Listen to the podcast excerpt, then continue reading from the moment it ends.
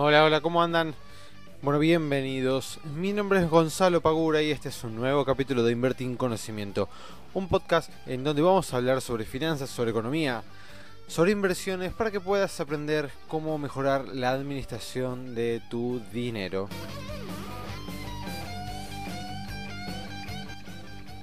Muy buenas tardes, muy buenos días, buenas noches. Espero que estés muy bien. Bienvenidos a un nuevo capítulo de Invertir en Conocimiento, este podcast hermoso en el cual intento de alguna manera explicar la economía y las finanzas en Argentina y darles un, eh, un marco eh, académico mm, eh, barra terrenal de lo que puede llegar a ser el día a día en las finanzas personales, la economía y las inversiones acá en Argentina, un país en los cuales tenemos tantas cosas lindas, pero eh, una economía bastante complicada ya hace varios años. Así que vamos a intentar entre todos y todas em, sacarle provecho a este podcast y sacarle provecho a todos los datos económicos que van surgiendo día a día para tratar de obtener un rédito eh, interesante y que nuestros ahorros no vayan perdiendo poder adquisitivo con el paso del tiempo. Primero que nada, para aquellos que no hayan escuchado nunca el podcast y este, están recién, eh, recién empezando con este capítulo, tienen 53 capítulos antes para escuchar. Les diría que los escuchen, son capítulos cortos de 20 minutos. Ya hay algunas personas que en algún momento se comunicaron conmigo contándome que están haciendo una especie de maratón de capítulos de podcast de Invertir en Conocimiento. No hace falta tampoco llegar a ese extremo, pero tienen 53 capítulos antes que este, en donde cada uno de ellos aporta eh, una parte importante de lo que se hace en economía, finanzas e inversiones. Así que si recién estás escuchando esto eh, por primera vez, te recomiendo que vayas desde el primero hasta ahora, porque va siendo toda una cadena eh, semana a semana de lo que fue pasando durante todo el 2019 y así de paso conoces un poquito a mí, a qué se dedica, a qué nos dedicamos en invertir en conocimiento, etcétera. Y Em, para aquellos que quieran hacer eh, consultas o tengan dudas o algo por el estilo, nosotros tenemos el número de WhatsApp habilitado que es 1122 53 7007 así que cualquier duda o consulta que quieran hacer pueden mandarnos un WhatsApp pueden este, dejarnos su mensaje y vamos a estar contestando lo mm, em, lo antes posible. ¿sí? Lo que les pido es que eh, si tienen algún mensaje o alguna inquietud del tipo, che, me conviene comprar tal acción, eh, vos qué pensás que va a subir o a bajar, bueno, ese tipo de, de, consultas, les pido por favor que las eviten, porque para eso, como ya saben y ya lo he dicho varias veces, tendría que yo ser su asesor financiero personal y no sería el caso. Entonces, para no comprometerme a mí ni ponerle una, una situación incómoda de no tener que de poder contestar, les pido que ese tipo de em, cuestiones por el momento las dejemos em, de lado. Después, si bueno, se, se abren una cuenta comitente conmigo, bienvenido sea todas las, las consultas y dudas que tengan. Tienen nuestra página, para aquellos que no lo sepan, que es, es www.iec-arg.com eh, donde van a encontrar toda la información de a qué nos dedicamos, los cursos que brindamos, eh, la membresía, etcétera. Así que ahí tienen todo, todo, todo, todo prolijo y este, bien explicado. Muy bien, dicho esto, vamos a pasar a las cuestiones del día de hoy. Hoy es miércoles 15 de enero, ya pasaron 15 días de este nuevo año en donde se dieron a conocer varias noticias. Una de ellas, la más importante, se dio a conocer en el día de hoy, en donde el INDEC nos dio la inflación anual del 2019, siendo esta el 53,8% eh, total del 2019. Lo que nos arroja este dato es la inflación más, más alta de las últimas 30, eh, de, las últimas tres décadas em, en relación a en relación, no, perdón, es la inflación más alta, más alta de los últimos 30 años que esto nos da un dato muy importante. ¿Que ¿Cuál es? Que en los últimos cuatro años la inflación fue del 300%. O sea, la pérdida de valor que hubo en estos últimos años fue realmente apabullante. Estamos en el puesto número 4 entre las inflaciones más altas del mundo, lo cual nos postula en un ranking, en, un top 5 bastante malo eh, estaría bueno estar en un top 5, no sé, de, los países con mejor educación o algo por el estilo, pero no, lamentablemente estamos en el puesto número 4 como uno de los países eh, con mayor inflación eh, interanual, lo cual tenemos que bajarlo necesariamente y obligatoriamente porque no se puede convivir con estos niveles de inflación. Hay una gran cantidad de chicos y chicas menores a 20 años que eh, si les decís que la inflación en, el resto del mundo es de un dígito o que en Argentina hubo años de inflaciones de un dígito, no te lo van a poder creer porque de los últimos 10 años, 15 años siempre estuvimos con inflaciones por encima de un dígito y hoy estamos viendo una inflación del 50%, del 53% y casi que no nos despabila demasiado. Eh, tenemos que estar totalmente alertados. Es algo muy importante de, poder extirpar de nuestra economía porque si no realmente eh, es muy difícil convivir en un país y vivir en un país con una economía em, una inflación tan alta en donde todo el tiempo y todos los meses los precios te van subiendo. Esto nos da una distorsión de precios increíble en donde ya no sabemos qué es barato, qué es caro, cuánto es, cuánto es el precio justo por pagar algo o no. Hoy te dicen que una remera vale, no sé, 500 pesos y puedes decir, bueno, sí, puede ser tranquilamente. Che, pero la consigo la misma remera, la puedo conseguir a 600 pesos, ¿la pagas? Y sí, está, es razonable. Y 700, y puede ser también.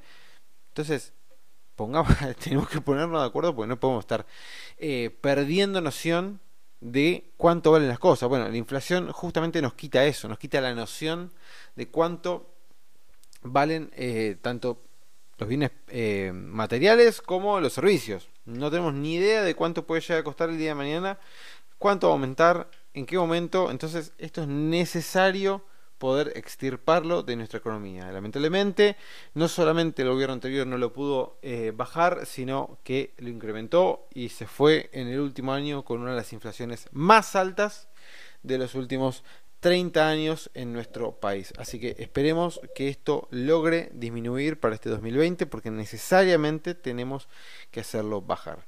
Otra de las cuestiones importantes que se dio en estos últimos días fue em, el rechazo de parte de la nación hacia em, el gobernador Axel Kicillof, en el cual les dijo, muchachos, no tenemos plata, no le podemos, no los podemos ayudar a pagar la deuda que tiene Em, la provincia de Buenos Aires.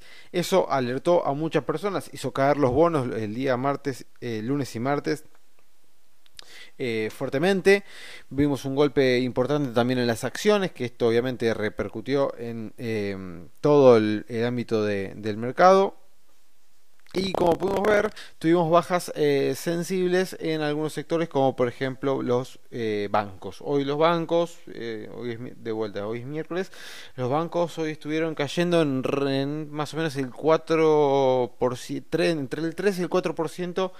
Acá tengo Superville cayó un 4,41, Galicia un 2,50, Banco Francés un 5% y Banco Macro un 4%. Y en los días anteriores también viene cayendo. El que viene subiendo muy fuerte es Cablevisión, tendría que ver por qué, la verdad que no lo busqué, pero Cablevisión este, y, Comercial del Plata en estos últimos días fueron las que se mantuvieron positivas y con retornos bastante importantes. Así que aquellos que hayan comprado estas dos acciones, estos dos papeles, estarán bastante conformes y contentos con los resultados que se vienen dando en el mercado. En cuanto a los bonos, en el día de hoy operaron dispares, algunos con subas, otros con bajas. Pero bueno, ya les digo, eh, a raíz de lo que pasó con el tema de la deuda de la provincia de Buenos Aires, cayeron bastante los bonos. A pesar de esto, aquellos que hayan comprado bonos a mediados de diciembre, principio de diciembre, todavía sacaron una gran tajada de la suba que tuvieron los bonos en pesos y los bonos en dólares también tuvieron una, una suba bastante, bastante buena en estos últimos en estas últimas dos tres semanas ahora está más o menos lateralizando repuntó un poquito de la última baja que fue una clara toma de ganancias por parte de los acreedores eh, pero bueno ahora repuntaron un poquito más luego de la conferencia de prensa de Axel Kisilov así que este más o menos es el panorama del mercado. En cuanto a Estados Unidos, bueno, Estados Unidos eh, sigue máximos históricos. Eh, evidentemente hay un exceso de liquidez que no estaría recayendo en los precios de los bienes y servicios en Estados Unidos, sino que ese exceso de liquidez está cayendo en, en los eh, en todo lo que tenga que ver con el mercado norteamericano, ¿no? Están inyectando plata en las acciones, en los bonos en Estados Unidos muy importantemente, de una manera muy fuerte. Y eso se ha replicado, están subiendo, subiendo, subiendo, subiendo. Y mientras haya una hiperliquidez, los activos evidentemente seguirán subiendo. ¿Hasta cuándo? No lo sé. En algún momento calculo que va a recortar y el día que lo haga lo va a hacer de una manera bastante importante. Por lo menos esa es mi perspectiva, es lo que yo veo desde, desde, mi, desde mi punto de, vista de mercado. Em, así que tenemos que estar muy atentos, como siempre lo vengo diciendo en los últimos podcasts, al tema de reestructuración de deuda. Eh, el AI24 paga en abril em, su, su, cupón más amortización.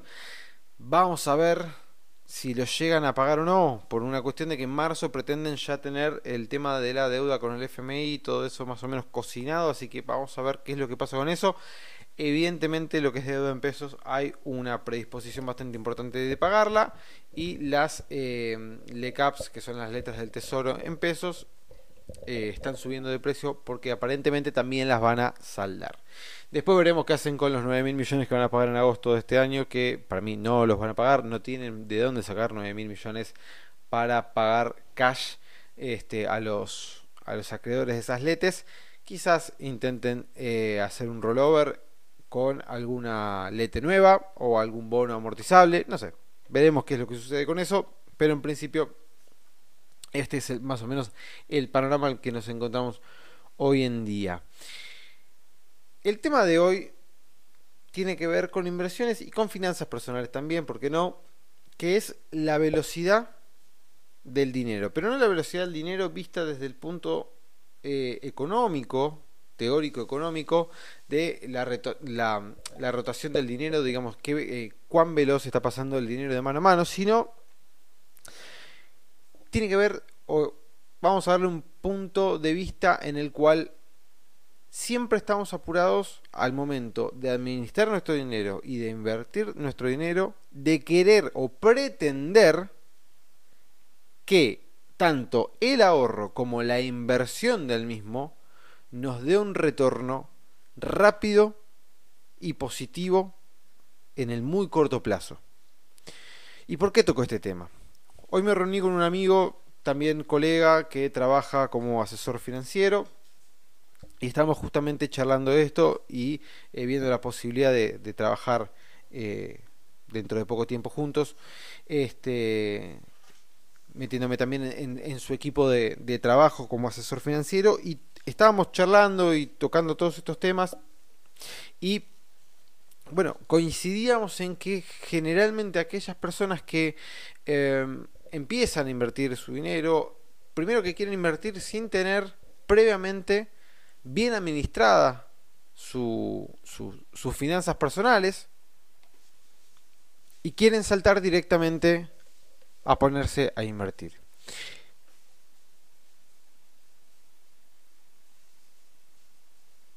Para empezar a invertir, necesariamente tenemos que tener primero armadas bien nuestras finanzas personales.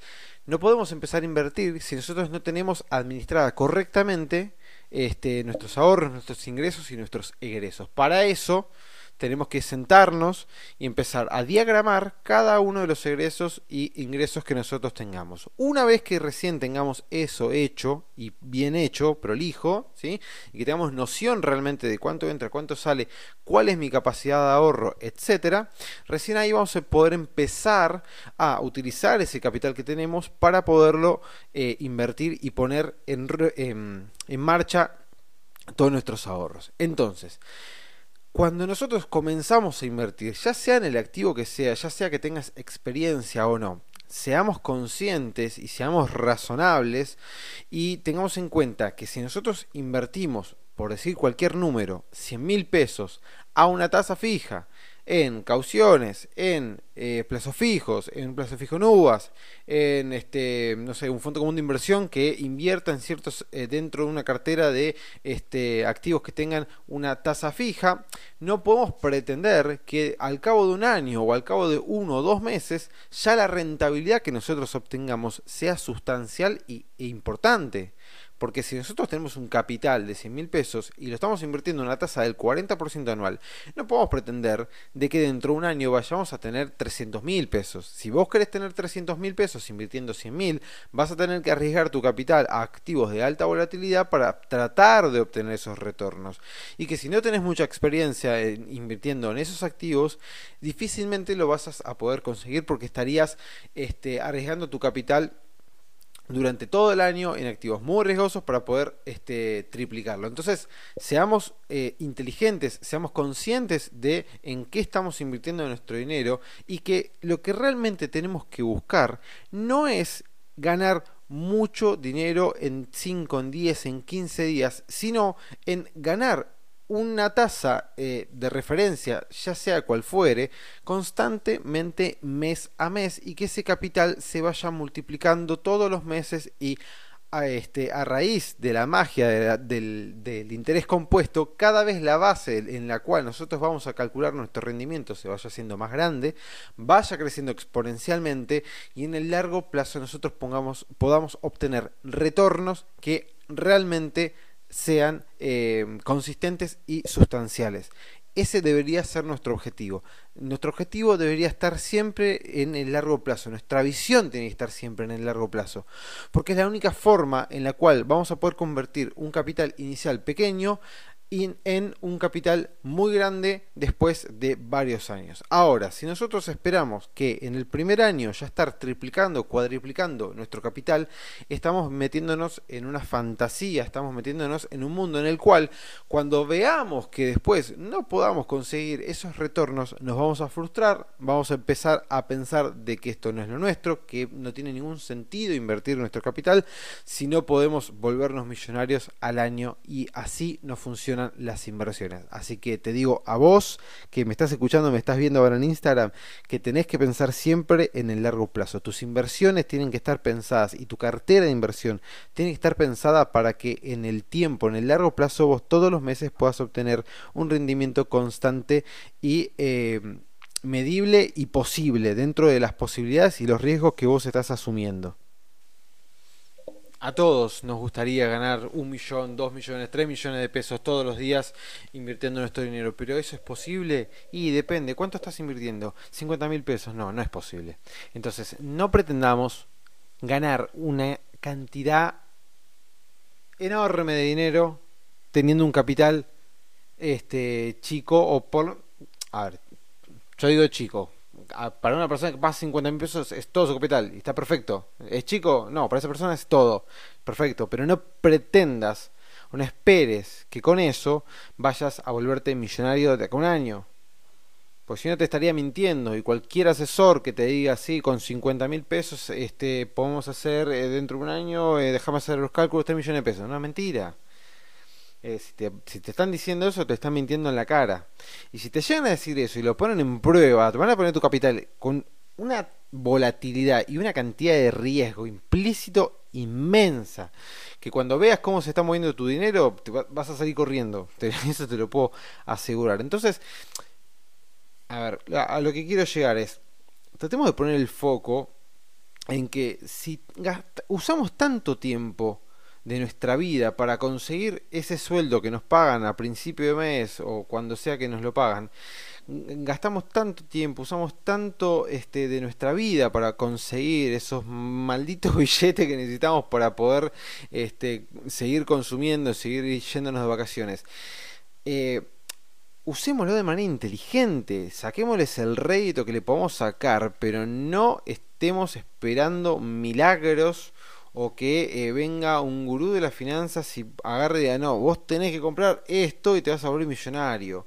Porque no, no, no, no, no lo va, no lo vas a, no lo vas a vivir, no te va a pasar y, realmente si yo me creyera también un gurú de las finanzas, no, chicos, tienen que invertir en esto, sería un farsante total y no pretendo eso. Lo que pretendo es tratar de transmitir y este, de enseñar dentro de las posibilidades que tengo.